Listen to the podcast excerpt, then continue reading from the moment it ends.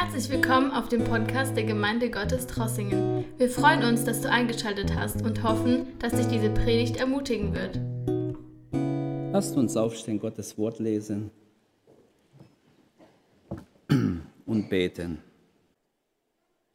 Mein Thema heute Morgen wird sein, Herr, ich liebe dich. Das Thema habe ich nicht erfunden, sondern das habe ich echt so bekommen. Der Herr war sehr gut zu mir die letzten Tage. Und ich möchte ihm darauf antworten und möchte ein Wort Gottes aus Johannes 21, 15 bis 17 lesen. Diese Verse wurden sehr oft benutzt, aber äh, wir wollen es jetzt lesen und es zu uns sprechen lassen. Als sie nun gegessen haben, sagte Jesus zu Simon Petrus, Simon, Sohn des Johannes, liebst du mich mehr als diese mich lieben? Er sagte zu ihm, ja Herr, du weißt, dass ich dich lieb habe. Er sagt zu ihm, weide meine Lämmer. Und er sagte ein zweites Mal zu ihm, Simon, Sohn des Johannes, liebst du mich?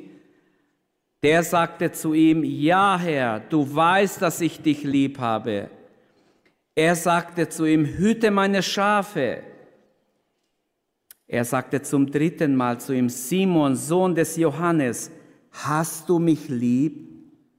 Petrus wurde traurig, weil er zum dritten Mal zu ihm sagte, hast du mich lieb?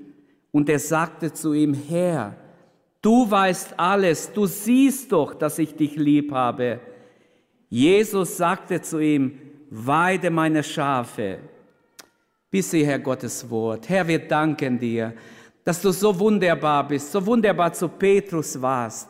Nachdem er versagt hat, nachdem er äh, dich verleugnet hat, Herr, hast du ihn nach, deine, nach Liebe zu dir gefragt, nach seiner Liebe zu dir. Danke, Herr, dass du ihm nachgegangen bist, extra mit ihm dich getroffen hast und immer wieder ihm nachgingst, bis er wiederhergestellt war. Danke, Herr. Danke von ganzem Herzen, dass wir heute Morgen uns öffnen dürfen. Sende dein Wort, Herr. Inspiriere dein Wort. Lass uns deine Gnade empfangen heute Morgen. Beleb dein Wort. Lass es nicht nur Buchstabe sein. Ich rechne mit dir, Herr, dass dein Heiliger Geist über uns kommt und uns wirklich Weisheit gibt, dass wir göttlich denken, geistlich denken, geistlich leben, Herr, zu deiner Ehre. Danke von ganzem Herzen. Gelobt sei dein Name, Herr. Wir danken dir, dass du uns so lieb hast. Amen. Amen. Bitte nimm Platz. Herr, ich liebe dich. Man kann es billig nur so sagen, aber ich möchte es von Herzen sagen dem Herrn. Unser Text zeigt uns oder zeichnet ein Teil eines Gesprächs auf zwischen, zwischen Petrus und dem Herrn Jesus nach der Auferstehung. Johannes 21 fängt so schön an. Johannes zeichnet ein schönes Bild. Ähm, ich weiß nicht, warum es nicht geht, aber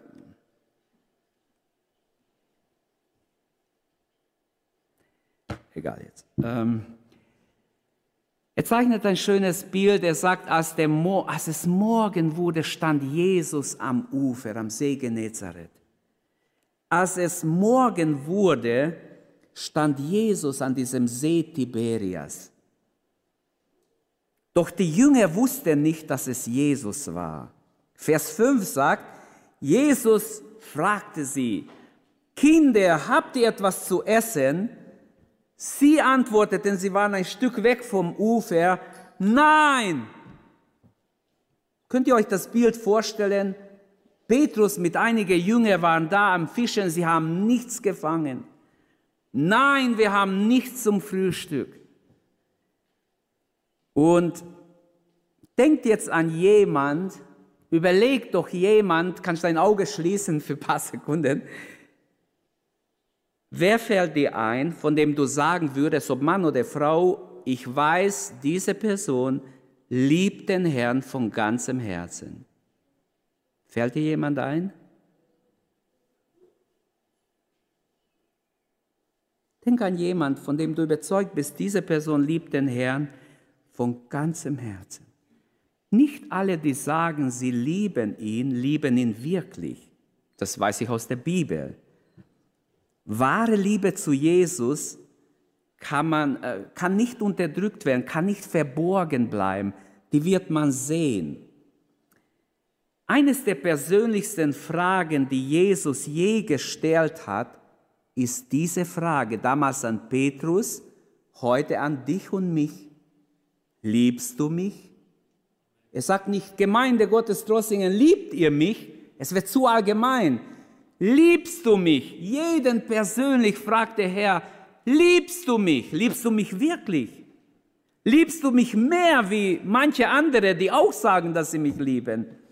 Liebst du mich? Ist die persönliche Frage.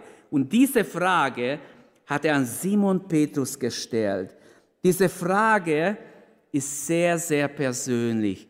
Besonders, weil es dreimal gefragt wurde, dreimal nacheinander gefragt wurde, dann wurde er traurig in sein Herz. Seine ganze Selbstgerechtigkeit muss zerbrechen.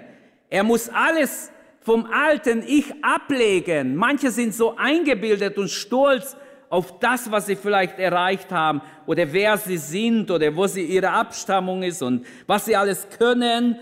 Petrus musste total zerbrechen. Er war tief traurig.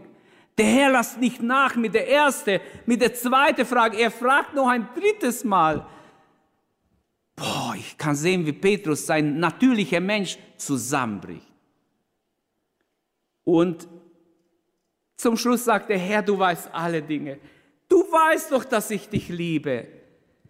Ich finde es eine wunderbare Geschichte, die wir schon als Kinder gehört haben, soweit wir in der Gemeinde waren. Aber ich glaube, es ist die bedeutendste Frage, die Gott uns stellt. Liebst du mich? Nicht dein Mann, nicht deine Frau, nicht dein Sohn, deine Tochter, sondern du. Liebst du mich?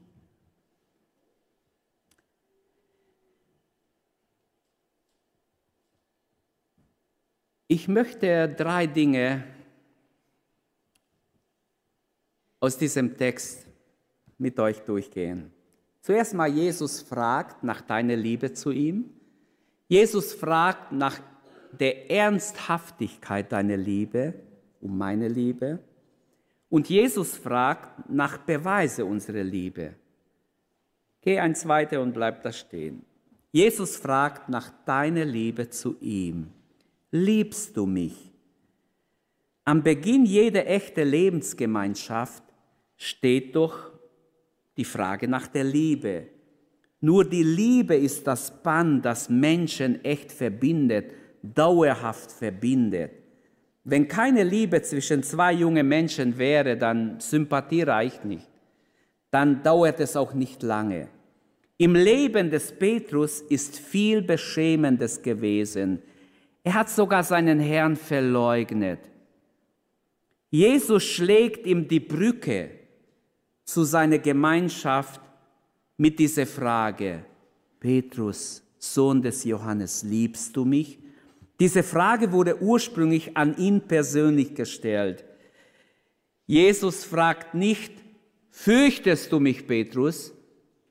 Bewunderst du mich, Petrus? Nein, er fragt, auch nicht, fühlst du dich schuldig, nachdem du mich verleugnet hast? Oder hast du über deine Sünde geweint, Petrus? Nein, wieso nicht, fragt Jesus in diese Richtung. Wir würden vielleicht in diese Richtung denken oder jemand fragen, hast du wirklich deine Sünde bereut? Simon, Sohn des Johannes, liebst du mich? Ich frage nach deiner Liebe, ich erwarte deine Liebe, will Jesus sagen. Ich habe dich nicht abgeschrieben, ich will nicht, dass du weggehst, dass du abfährst, dass du ohne mich lebst. Ich warte auf deine Liebe und diese Frage macht einen Strich unter die Vergangenheit. In anderen Worten sagt Jesus mit dieser Frage, ich habe dir längst vergeben. Petrus, liebst du mich? Petrus ging oft eigene Wege, hat ganz schnell geredet, das war seine Schwachheit. Er hat ein gutes Herz, hat oft auch gute Sachen gesagt, aber manchmal war er ganz daneben. wissen wir aus den Evangelien. Also seine Schwachheit war, dass er zu schnell geredet hat und irgendwas rausgesagt hat, was er nachher bereuen musste oder wo Jesus ihn korrigieren muss. Man könnte auch sagen, er hat seine Zunge nicht so richtig unter Kontrolle gehabt. Diese Frage ermöglicht Petrus einen Neubeginn. Merken wir etwas? Jesus schlägt eine Brücke zu ihm. Du kannst zu mir kommen. Ich warte auf deine Liebe. Jesus ermöglicht Petrus einen Neuanfang, der bis in die Wurzel hineinreicht. Echter oder ein echter Neuanfang beginnt immer mit einem Zerbruch. Ein Neuanfang, der nur oberflächlich ist, ist kein echter Neuanfang. Ein echter Neuanfang beginnt immer mit innerer Zerbruch. Menschen suchen möglichst günstige Voraussetzungen für ein Neu, um einen Neuanfang zu schaffen. Und viele sehen sogar im Neubeginn nur eine Fortsetzung vielleicht des Alten. Bei Jesus ist es völlig anders. Hier ist ein Neubeginn nur möglich, wenn die alte Selbstgerechtigkeit total zerbricht. Weil manche würden sagen, also Jesus, hier warst du wirklich hart. Wenn du sonst lieb warst zu den Menschen, aber zu Petrus, bist du ja unmöglich hart. Du fragst ihn vor andere, sogar mit einigen Jünger sind noch dabei, fragst du ihn zum dritten Mal, Petrus, hast du mich wirklich lieb? Hast du mich lieb? Jesus geht mit Petrus ein Stück von den anderen weg. Die Bibel sagt, er hat ihn auch, ist ihm persönlich erschienen. Jesus fragt nach seiner Liebe.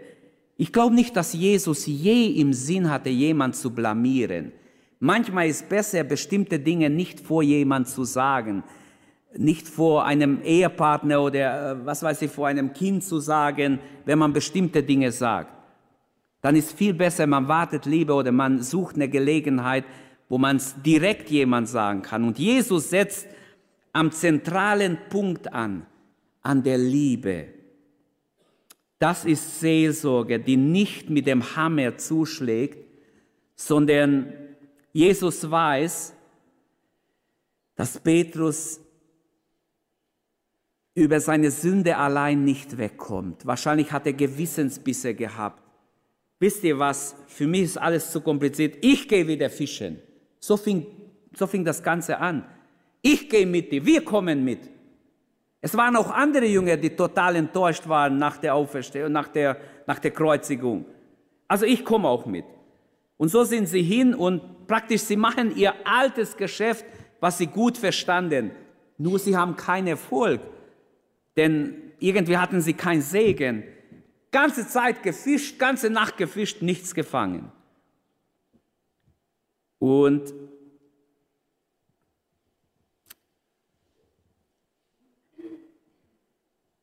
man muss sagen, Jesus ist ein wunderbarer Seelsorger. Ich versuche das zu erklären. Ich hoffe, dass ihr mich versteht, was ich sagen will. Wenn er nach der Liebe fragt und ihm nachher Auftrag gibt, dann ist ganz klar, dass er nicht will, dass Petrus aus seinem Jüngerkreis rausgeht oder äh, irgendwie aus der Gemeinschaft mit ihm rausgeht, sondern er will ihn unbedingt halten. Er will unbedingt, dass er bleibt. Hier ist ein Neubeginn nur möglich, wenn diese alte Selbstgerechte, diese Besserwisserei aufhört. Er war es doch, der gesagt hat, Herr, wenn alle deine Jünger abhauen, ich, mit mir kannst du rechnen, hat er doch ein paar Tage vorher gesagt. Herr, ich, ich stehe zu dir. Wenn diese alle, die sind vielleicht schwer, aber ich, mit mir kannst du rechnen, hier mein Schwert. So hat Petrus gedacht. Ich bin auf jeden Fall auf deiner Seite, bin bereit für dich zu sterben. Und wisst ihr was? Ich bin überzeugt, dass er es gemeint hat. Petrus war hundertprozentig ehrlich. Das ist meine Überzeugung. So verstehe ich die Bibel. Er hat nicht geheuchelt. Aber er wusste nicht, dass manches nicht geht ohne wirklich göttliche Unterstützung. Man kann nicht geistliche Dinge tun, ohne geistlich zu denken und geistliche Ausrüstung zu haben. Das haben viele versucht und sind gescheitert. Man kann nicht im Reich Gottes Dinge bewegen, ohne dass wirklich Gott dahinter ist. Und Petrus ist in diesem Dilemma, Dilemma. Aber Jesus reicht ihm die Hand. Jesus fragt nach seiner Liebe. Dreimal muss Petrus die Frage nach seiner Jesusliebe aushalten. Dreimal nacheinander hat er ihn verleugnet. Dreimal fragt ihn Jesus. Dreimal antwortet er. Auch unsere Liebe zu Christus ist es extrem wichtig, liebe Brüder und Schwestern. Es ist nicht nur eine Kleinigkeit, ob du Jesus liebst oder nicht. Es ist zentral, es ist so wichtig, dass unsere Ewigkeit davon abhängt. Lieben wir den Herrn? Liebst du mich? fragt Jesus auch uns. Und die erste Liebe, wir wissen es aus Offenbarung 2, wenn man die erste Liebe verlässt, dann ist es ein ganz großes Problem. Christus betont mit seiner Frage die Wichtigkeit der Liebe. Wenn zwei Menschen sich liebe, lieben, sind sie bereit zu kämpfen füreinander. Sie würden alles füreinander tun. So wie einer gesagt hat, ich bin bereit, durch den Kamin für dich zu gehen. Das wäre schwierig, aber, aber das hat, hat jemand so gesagt, mal so aus, äh, vielleicht übertrieben, aber wollte sagen, ich bin bereit, alles für dich zu machen. Jesus setzt an diesem zentralen Punkt an. Sind wir bereit für Jesus wirklich alles zu tun, alles zu geben? Christus betont mit, mit seiner Frage an Petrus die Wichtigkeit der Liebe zu ihm. Was nützt alles andere? Paulus schreibt in 1. Korinther 13, 1 bis 3 die Wichtigkeit der Liebe, die Bedeutung der Liebe zu Gott. Er sagt, wenn ich mein Leib opfern würde für Gott, wenn ich Gutes tun würde, wenn ich alles geben würde, was ich habe, den Armen, alles machen würde, was ich nur kann, an Barmherzigkeit, würde es nichts nützen, wenn ich nicht Liebe habe. Amen. Merkt ihr, wie wichtig die Liebe ist? Es ist wichtig, sehr, sehr wichtig, Jesus zu lieben. Der Apostel Paulus geht so weit und da habe ich öfters gedacht, hey, wieso steht dieser Vers in der Bibel? Und ich habe es echt nicht verstanden. Nur es kommt mir jetzt, wo ich über das predige, in, in 1. Korinther 16, da steht im Vers 2, wer den Herrn nicht lieb hat, der sei verflucht. Oft wird dieses Wort verflucht gar nicht übersetzt, der sei anathema. Das ist das griechische Wort für verflucht. Wieso steht das in der Bibel? Wer den Herrn nicht liebt, der sei verflucht oder ist verflucht. Auf jeden Fall führt es in den Fluch, ob es uns passt oder nicht. Christus zu lieben besteht nicht in Worten allein, das wissen wir. Das Erkalten der Liebe zu Christus führt immer zu Abfall. Nicht von heute auf morgen, aber langsam, aber sicher. Ein Mensch geht immer weiter dem Abfall entgegen. Und die Bibel spricht davon, in der Endzeit erkaltet die Liebe von vielen, in vielen. Und es kann nicht in Gottlose erkalten, es kann nur in Gläubige erkalten, die Liebe zu Jesus hatten. Deshalb, liebe Brüder und Schwestern, ich glaube, dass der Heilige Geist mich und uns alle aufruft heute, hast du mich lieb? Die einzig richtige Antwort ist das Thema, Herr, ich hab dich lieb. Ausrufezeichen. Herr, ich hab dich lieb. Amen. Mein zweiter Gedanke, Jesus fragt nach der Ernsthaftigkeit deiner Liebe. Ja, Herr, reicht's nicht, wenn ich sage, Petrus hat gesagt, ja, Herr, ich liebe dich. Einmal reicht doch. Hat der Herr nicht gut gehört? Warum fragt er ein zweites Mal? Liebst du mich mehr als, wieso fragt er mehr als diese? Will er, was verfolgt Jesus mit dieser Frage? Habe ich mich echt gefragt. Das ist die Frage, die fragt, wie sehr Petrus den Herrn liebt. Ob er ihn wirklich liebt. Ich habe so überschrieben, die Ernsthaftigkeit deine, meine Liebe zu ihm. Liebst du mich mehr wie diese? Wen meint er denn mit diese? Kann er die andere Jünger meinen? Manche Bibelausleger sagen, es sind zwei Möglichkeiten. Er kann die Menschen, die da waren, meinen, also die anderen Jünger, Oder er kann auch diese Beruf meinen, die sie wieder angefangen haben. Wie diese Sachen, dann zeigt er auf die ganze Fischernetze und die ganze Sachen. Ich glaube eher, dass das erste stimmt, dass er fragt, liebst du mich mehr wie diese andere? Aber Herr, äh, muss ich dich mehr lieben? Muss ich Jesus mehr lieben wie die andere, wie, wie ihr? Oder müsst ihr Jesus mehr lieben wie ich? Wie soll ich das verstehen? Petrus prahlte doch, dass er besser ist wie die anderen Jünger. Wie ich vorher gesagt habe, Herr, wenn alle dich verlassen, ich nicht. Ich bin besser wie sie. Das heißt, in, in, zwischen die Zeilen steht ganz klar drin seine Einbildung, ich bin besser wie sie. Ich werde dich verteidigen, keine Sorge. Und er hat in der Nacht der Kreuzigung, hat er den Herrn verlassen oder den Herrn verleugnet erst und dann, wo alle ihn verlassen hat, hat er auch ihn verlassen. Es war nichts mehr, mit mir kannst du zählen, mit mir kannst du rechnen, ich bleib dir treu, Herr, wenn alle dich verlassen.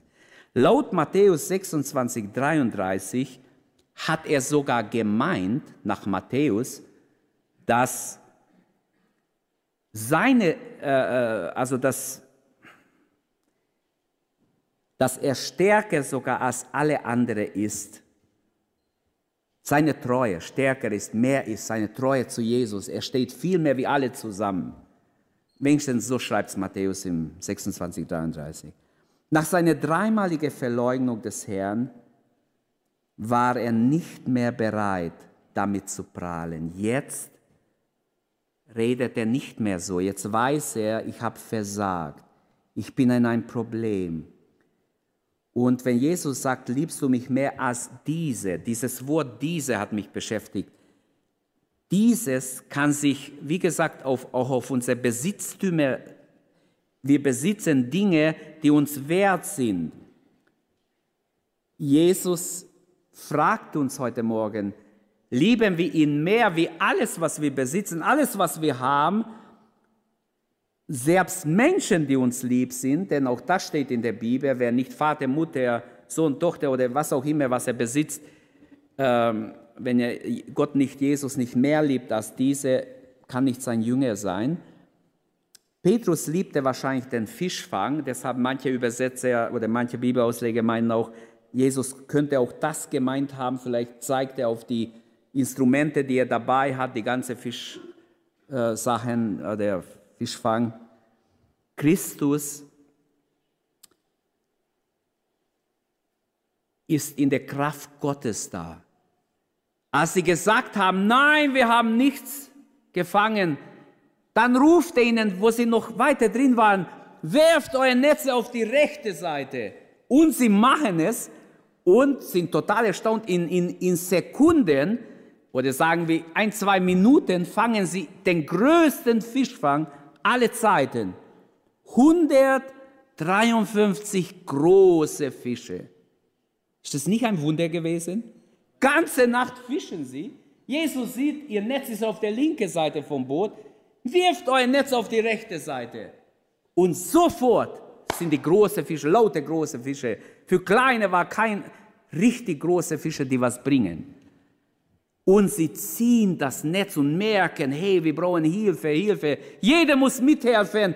Jeder ist gebraucht im Reich Gottes. Keiner kann rumhocken im Boot. Haltet mit, damit die Netze nicht reißen, damit sie uns nicht noch umkippen. Haltet mit. Und jeder muss mithelfen und sie ziehen diesen Fang raus. Wunderbar prophetisch, großartig, man könnte darüber allein predigen. Liebst du mich mehr wie diese? Jesus fragt also danach, ob die Liebe des Petrus zu ihm größer sei als die Jesusliebe der anderen Jünger. Nehmen wir mal an, dass er das meint. Ich denke, dass er das meint. Wohin zielt dann die Frage? Was will Jesus damit erreichen? Sie setzt rein äußerlich an, den, an dem Umstand an, dass Petrus als erster bei Jesus sein wollte. Wir lesen in Vers 7 in diesem gleichen Kapitel, als Johannes sagt, du, es ist der Herr. Sie waren alle im Boot. Jesus sagt, Johannes sagt, du, es ist der Herr. Was, der Herr? Petrus sagt, dann haltet ihr, ich springe ins Wasser, ich schwimme schnell raus. Weil sie konnte nur ganz langsam mit dem Boot so einen großen Fang ziehen. Und es hat gedauert, aber er will schnell zum Herrn. Ist das nicht schön?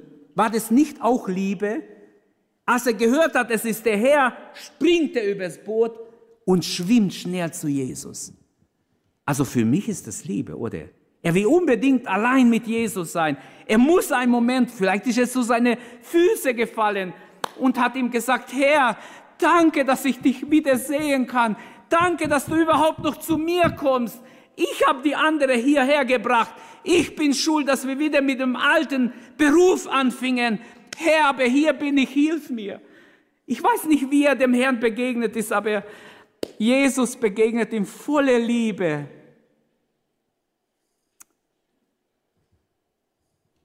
Diese Frage, liebst du mich mehr wie diese hier, hat wahrscheinlich einen viel tieferen Hintergrund noch. Petrus wollte Jesus nicht verlassen. Selbst wenn alle ihn verlassen, er wollte ihn nicht verlassen und hat ihn doch verleugnet. Könnte es sein, dass Gott uns was Besonderes sagen will damit, ich lese nicht, ich will euch nicht sagen, was nicht biblisch ist, aber könnte es sein, dass Gott uns sagen will, hallo, keine von euch kann bis, bis zum Ziel fest bei Jesus bleiben ohne Gottes Kraft, ohne die Gnade Gottes, die ihr täglich braucht, ohne dass ihr ergriffen seid von Gott, ohne dass der Heilige Geist euch führt, wie schon Viktor angesprochen hat, ohne dass ihr vom Heiligen Geist immer wieder Unterstützung bekommt, damit ihr treu bleiben könnt. Der Wille allein reicht nicht aus. Wir können noch so sehr wollen und noch so sehr uns entscheiden, wir brauchen die Kraft Gottes. Weil Jesus damals Petrus so angesprochen hat, glaube ich, dass er heute uns alle fragt nach, seiner, nach unserer Liebe zu ihm. Petrus wollte sogar der Führer sein, er wollte der Erste sein. Auch darüber schweigt die Bibel nicht. Wir lesen ganz klar im Markus Evangelium, er wollte der Erste sein, er wollte der Größte unter den Jüngern sein. Also wer der Führer sein will, der muss der Demütigste sein, der muss der Hingegebenste sein, der muss sich Gott hingeben, der muss abhängig von Gott sein. Petrus, dich habe ich Vers genannt. Ich habe gesagt vor allen Jüngern, auf diesem Vers baue ich meine Gemeinde. Petrus, Petra, egal wie man es vom Griechischen übersetzt, äh, ich weiß schon, dass die Gemeinde nicht auf Petrus gegründet ist. Aber der Vers ist Jesus. Aber trotzdem, Petrus war so ein Schlüsselfigur in der Jüngerkreis, in der Urgemeinde. Und gerade dieser Petrus, der so ein Schlüsselfigur sein oder werden sollte, hat den Herrn jämmerlich verleugnet. Also man kann sagen, Jesus will Petrus total erwecken. Er will ihm zeigen, nur eine Abhängigkeit von Gott wird dich imstande bringen, dass du wirklich meine Lämmer, meine Schafe weiden kannst. Was könnten wir heute mit dieser Frage oder aus dieser Frage lernen? Als Seelsorge beginnt Jesus nicht mit Vorwürfen, sondern mit einer nachdenklich machenden Frage. Wie kann man die Intensität unsere Liebe messen? Kann man das überhaupt? Ah, das weiß Gott, das geht euch nichts an, ob ich Jesus liebe, wie sehr ich ihn liebe. Welche Qualität hat deine Liebe zu Jesus, hat meine Liebe zu ihm? Und wenn ich diesen zweiten Punkt so überschrieben habe, Jesus fragt nach der Ernsthaftigkeit deiner Liebe, glaubt mir, da ist was dran in diese Fragen.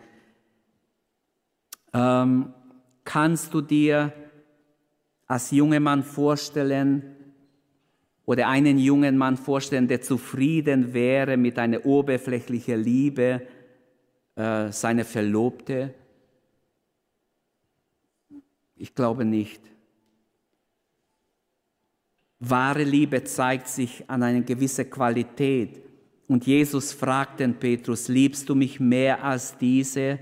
Jesus nimmt ihn ernst, fordert ihn heraus, du wirst doch Führer, Leiter sein in meine Gemeinde. Wenn du Leiter sein wirst, ist mehr nötig, Petrus, Dein Ich muss zerbrechen ans Kreuz mit ihm. Und du musst erkennen, du brauchst Gott mehr denn je. Du musst völlig abhängig sein. In dir ist, egal wie begabt du bist, egal wie gut du äh, reden kannst oder beten kannst oder predigen könntest oder sonst was, du brauchst Gottes Unterstützung. Jesus übergeht aber auch die Vergangenheit nicht einfach. Die Sünde der Verleugnung muss bereinigt werden. Jesus setzt am Zentralpunkt an, an der Liebe zu ihm. Das ist der Zentralpunkt, unsere Liebe zu ihm. Wer Jesus wirklich liebt, der ist fähig zu dienen. Der fragt nicht, ja, gibt's was zu dienen? Der will Gott dienen, der wird auch Gott dienen. Und diese Frage wurde zwar speziell damals an Simon Petrus gerichtet, aber sie geht uns alle etwas an, sie geht dich etwas an, uns alle etwas an, mich etwas an. Bevor Jesus uns in den Dienst stellt, muss er zu uns zuerst uns die Frage stellen, ob wir ihn wirklich lieben. Ja, kann man Gott auch dienen ohne Liebe? Natürlich. In Philippebrief steht, dass viele Gott dienen aus falschen Motiven. Steht drin und äh, Paulus sagt, sein Herz ist gebrochen darüber. Er sagt sogar über solche Menschen, sie sind Feinde des Kreuzes. Also es gibt nichts, was es nicht gibt. Auch im Reich Gottes gibt es auch Menschen, die aus falschen Motiven dienen. Die Sünde der Verleugnung muss bereinigt werden. Und diese Frage wurde, wie gesagt, an Petrus gestellt, aber auch an uns wird es heute Morgen gestellt. Diese letzte Antwort des Petrus, Herr, du weißt alle Dinge. Ich will gar nicht noch einmal sagen, ich liebe dich, aber du weißt doch alle Dinge, Herr indem er das sagt, ergibt er sich vor Gott, ist er bereit, Herr, durchleuchte mich, schau du doch, ob ich dich wirklich liebe. Und wenn nicht, so wie im Psalm 139, wenn ich nicht richtig stehe, dann hilf mir, dass ich dich mehr und echt lieben kann, dass die Liebe zu dir echt ist. Amen. Das wünsche ich uns alle, Geschwister.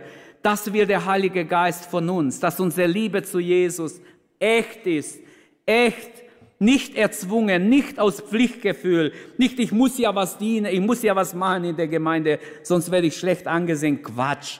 Das ist nicht, das ist ein falsches Motiv. Herr, du weißt alle Dinge. Wer Jesus dienen wir, der muss ihm nichts vormachen. Er durchschaut sowieso unsere Motive. Er weiß, warum wir ihm dienen. Er weiß, warum du ihm dienst, warum du deinen Dienst machst. Und diese Frage nach der Liebe, hat eine Parallele im Glaubensbekenntnis Israels im Alten Testament. Im 5. Mose 6, Vers 4 steht, du sollst den Herrn, deinem Gott, deinen Gott lieben von ganzem Herzen. Es ist so ein Gebot. Liebe ihn von ganzem Herzen. Ja, aber wenn ich es nicht kann, menschlich vielleicht geht es gar nicht. Damit gibt Jesus zugleich, wenn er auch nach dieser Liebe fragt, zu erkennen, dass er Gott ist. Im Vers 28 im letzten Kapitel hat ihn ja Thomas angesprochen, mein Herr und mein Gott. Er hat nicht gesagt, stopp, ich bin nicht Gott. Doch, er war Gott. Deshalb war es auch richtig, dass Thomas ihn mit Herr angesprochen hat. Kyrios, er ist wirklich Gott.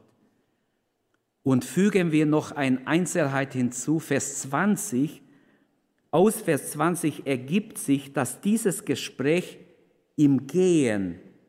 Deshalb denke ich, dass Jesus Petrus auf die Seite nahm, auch wenn es nicht jetzt so ganz direkt steht, und im Gehen geredet haben.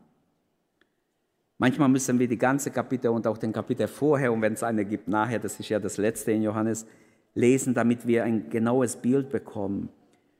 Und ich glaube, dass dieses Gespräch im Gehen, sie sind langsam weiter weg spaziert, wahrscheinlich vom Feuer, von den anderen Jüngern, und Jesus stellt ihm dreimal die Frage. Und es geht ihm ganz tief. Er ist total zerbrochen. Und er ergibt sich vor Gott. Und er sagt, Herr Jesus, ich will dich lieben von ganzem Herzen. Du weißt doch, dass ich dich liebe. Aber schau du, ob es wirklich echt ist, meine Liebe. Dieses Mal ist mir wichtig, dass ich nicht mir was einbilde, sondern dass es echt ist. Amen. Ganz wichtig, dass unsere Liebe nicht eine oberflächliche, sondern echte Liebe ist. Und das bringt uns zum dritten Gedanken. Ganz kurz, Jesus fragt nach dem Beweis unserer Liebe. Nicht, dass wir groß was ihm beweisen müssen, aber er, er sagt, weide meine Lämmer. Wenn du den Herrn liebst, dann dienst du ihm. Dann bist du imstande, ihm zu dienen und dann willst du ihm auch dienen. Die erste Liebe wird bewegen, wird dich bewegen, mich bewegen, dass wir Gott dienen. Der Apostel Paulus sagt, die Liebe Christi drängt uns. Dienst ohne Liebe ist nur Pflichtgefühl, ist ein schlechter Dienst. Wer es ohne Liebe tut, ist echt ein schlechter Dienst, egal wie begabt jemand wäre. Liebe ist mehr als bloße Worte. Sie besteht auch aus Taten. Wenn ihr mich liebt, so haltet meine Gebote, sagt in Johannes 14, 15 zu seinen Jüngern. Auch das ist ein Zeichen unserer Liebe zu Christus. Petrus darf einen Neuanfang machen. Ist es nicht schön? Nicht nur hinten sitzen in letzter Reihe, wie es manche vielleicht machen würden, sondern der Herr sagt, weide meine Lämmer. Du kriegst einen Auftrag, meine Lämmer zu weiden. Oh, äh, man könnte sagen, Herr, ist das nicht zu gefährlich? Ein Mann, der dich vor ein paar Tagen verleugnet hat, dem gibst du diesen Auftrag. Wie kannst du sowas machen? Ist es nicht fahrlässig? Petrus darf einen Neuanfang machen. Mit größten Verheißungen. Er wird berufen in den Dienst für seinen Herrn, ins Hirtendienst. Vers 17. In Zukunft wird Petrus sich fahren lassen. Er wird Gott vertrauen. Er weiß, dass er Gott braucht. Er muss ganz in Gott verborgen sein. Er muss ganz von Gott abhängig sein, voll Heiligen Geistes sein. Und dann wird ihn Gott gebrauchen. Dann wird er fasten, beten. Gott wird zu ihm reden. Dann wird er die Führung Gottes haben. Das lesen wir in der Apostelgeschichte. Wie wunderbar Gott mit diesem Mann war. Wie er den Schlüssel des Himmelreichs hat wie Gott ihn wunderbar am Pfingsttag gebraucht. Die Jünger haben gesagt, hey Petrus, setz dich. Du hast den Herrn verleugnet, das wissen manche. Hinter uns, wir reden. Nein, keiner hat gesagt, Petrus hinter uns. Sie haben die Wiederherstellung akzeptiert. Jesus hat ihn wiederhergestellt.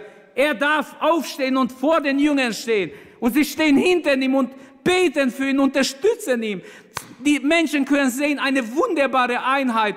Gott spricht durch diesen Mann. Und als sie nicht mehr können, sagen sie, Brüder, was sollen wir tun?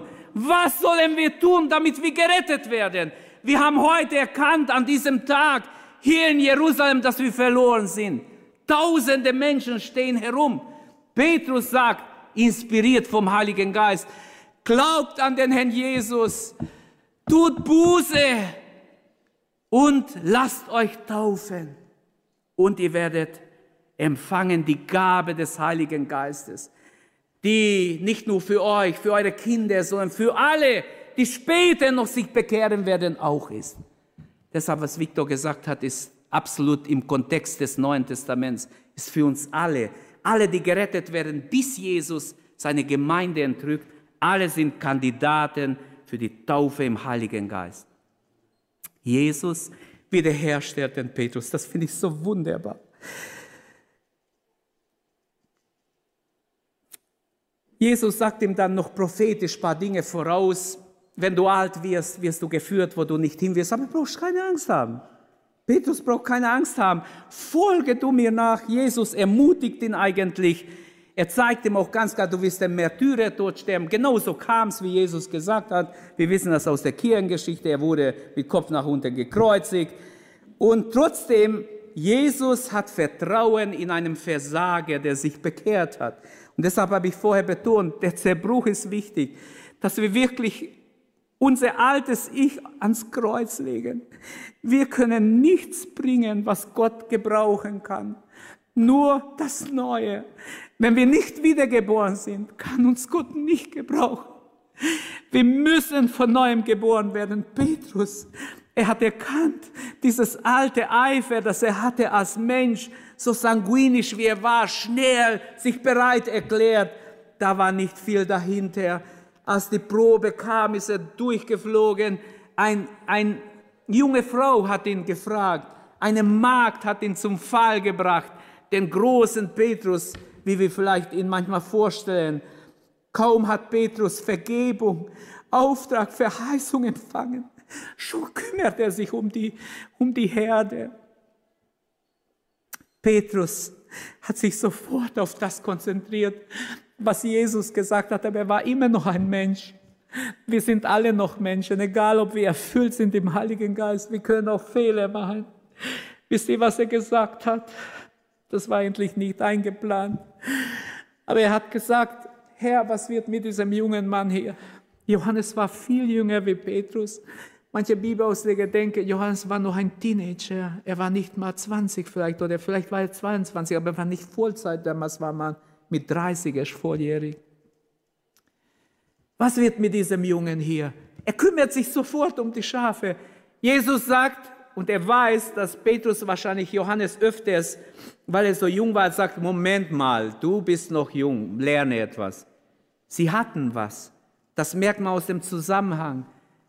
Aber Jesus sagt, was geht dich das an?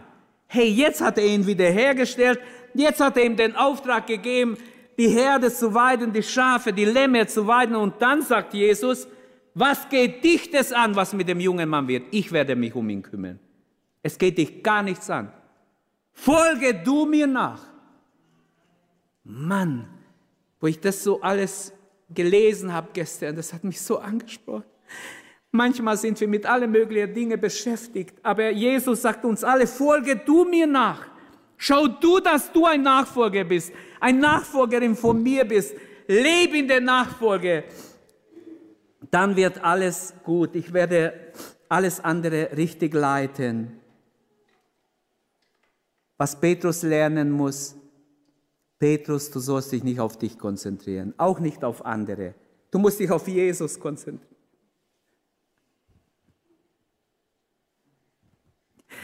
Ich empfinde, Gott fragt uns heute Morgen, liebst du mich? Liebst du mich? Christian, liebst du mich? Ich möchte antworten, Herr, ich liebe dich von ganzem Herzen. Was ist deine Antwort? Gib Gott eine Antwort. Ich sage nichts mehr, lass uns aufstehen, lass uns beten. Lass uns Gott eine Antwort geben. Liebst du mich, fragt dich der Herr. Auch wenn du keine Beziehung zu Gott hast, wenn du noch nicht wiedergeboren bist. Jesus fragt dich heute Morgen, liebst du mich? Er hat einen Auftrag für dich, wie für Petrus. Er hat noch viel Arbeit. Das Reich Gottes hat Probleme zu wenig Arbeiter im Weinberg, weil zu wenige echt Gott lieben, die sich bekehrt haben.